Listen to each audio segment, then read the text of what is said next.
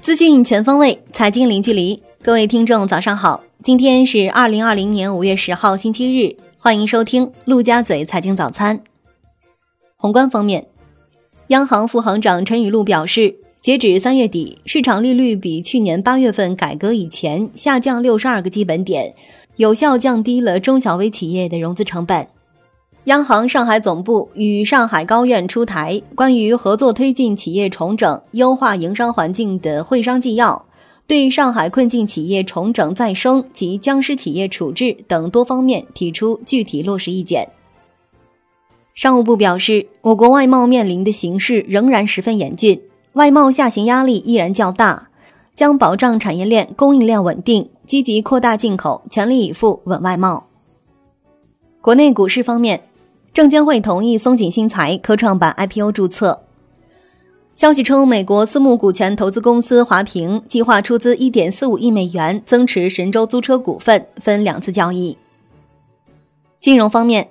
财政部就《国有金融资本管理条例》公开征求意见。条例聚焦制约国有金融资本管理的体制机制障碍，明确出资人等相关方面职责，明晰委托代理关系，规范国有金融资本管理。规范国有金融机构运营等事项，银保监会拟进一步规范商业银行互联网贷款业务。单户个人消费贷款应当不超二十万元，商业银行不得委托有暴力催收等违法违规记录的第三方机构进行网贷清收。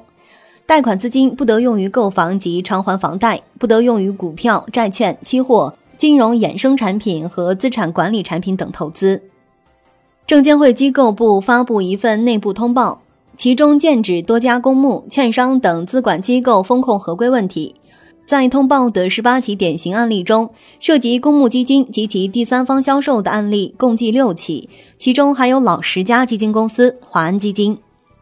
楼市方面，海南省全装修住宅工程质量分户验收管理办法出台，从五月十日起。新建全装修住宅按照该办法标准实施分户验收，分户验收不合格，不得组织住宅工程竣工验收。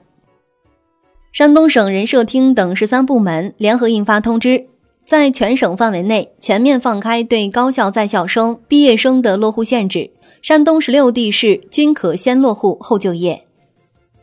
产业方面，商务部消息，自五月十日起。对原产于美国和欧盟的进口相关高温承压用合金无缝钢管继续征收反倾销税。二零二零年农业农村部网络安全和信息化工作要点印发，提出加快启动实施“互联网加”农产品出村进程工程。工信部要求加快补齐我国高端医疗装备短板，推动装备研制和临床应用紧密结合，应用人工智能、五 G 等新技术，不断提升产品质量。性能和智能化水平。教育部办公厅印发义务教育六科超标超前培训负面清单试行，要求各地依据负面清单严肃查处超标超前培训行为，切实减轻中小学生过重课外负担。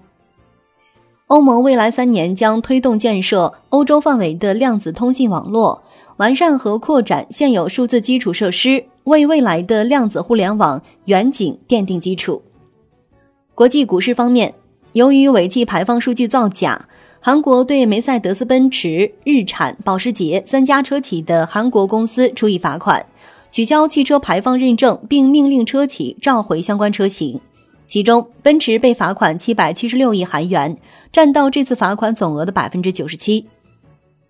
知情人士透露，具有一百一十八年历史的美国老牌零售品牌彭尼正准备最早在下周申请破产保护。并计划永久关闭其约八百五十家门店中的四分之一。Facebook 与用户达成隐私纠纷和解，将支付五点五亿美元赔偿金。谷歌母公司 Alphabet 首席执行官皮查伊发内部邮件表示，公司将于六月份重新开放办公室，但将把办公室人数控制在百分之十至百分之十五之间。债券方面，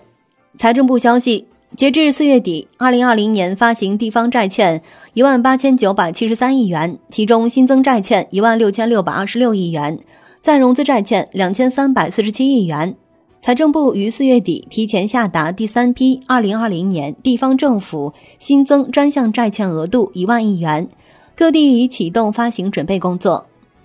中石化集团公司成功发行三个年期合计三十亿美元的境外债券，平均年期十一点七年，综合利率百分之二点六六，不仅创公司债券历史最低利率水平，而且是今年以来最大规模的中资债券发行。以上就是今天陆家嘴财经早餐的精华内容，感谢您的收听，我是亚丽，我们下期节目再见。